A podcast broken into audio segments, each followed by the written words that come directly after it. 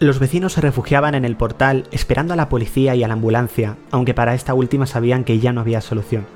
Un coche de la secreta aparcó en la puerta y de él salieron tres personas. Observaron el cadáver y entraron en el portal. Sus nombres eran Bruno, Martina y Yolanda. Él era inspector y las dos eran sus colaboradoras. Les informó que había llegado al edificio para descubrir quién era el asesino de Nines, una de las propietarias del edificio. Raquel no dejaba de llorar. A pesar de sus diferencias con su prima, era su familia. Martina intentó consolarla, prometiéndole que llegarían al fondo de todo esto. Bruno quería saber si faltaba algún vecino más por llegar al edificio, y les confirmaron que faltaban Javier y Amador. Ambos tenían que haber vuelto ya del trabajo y no daban señales de vida.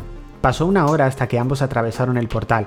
Bruno decidió interrogarlos a la vez, pero por separado. Bruno se encargó de Javi y Yolanda de Amador. Comenzó a preguntarle sobre por qué había llegado tarde.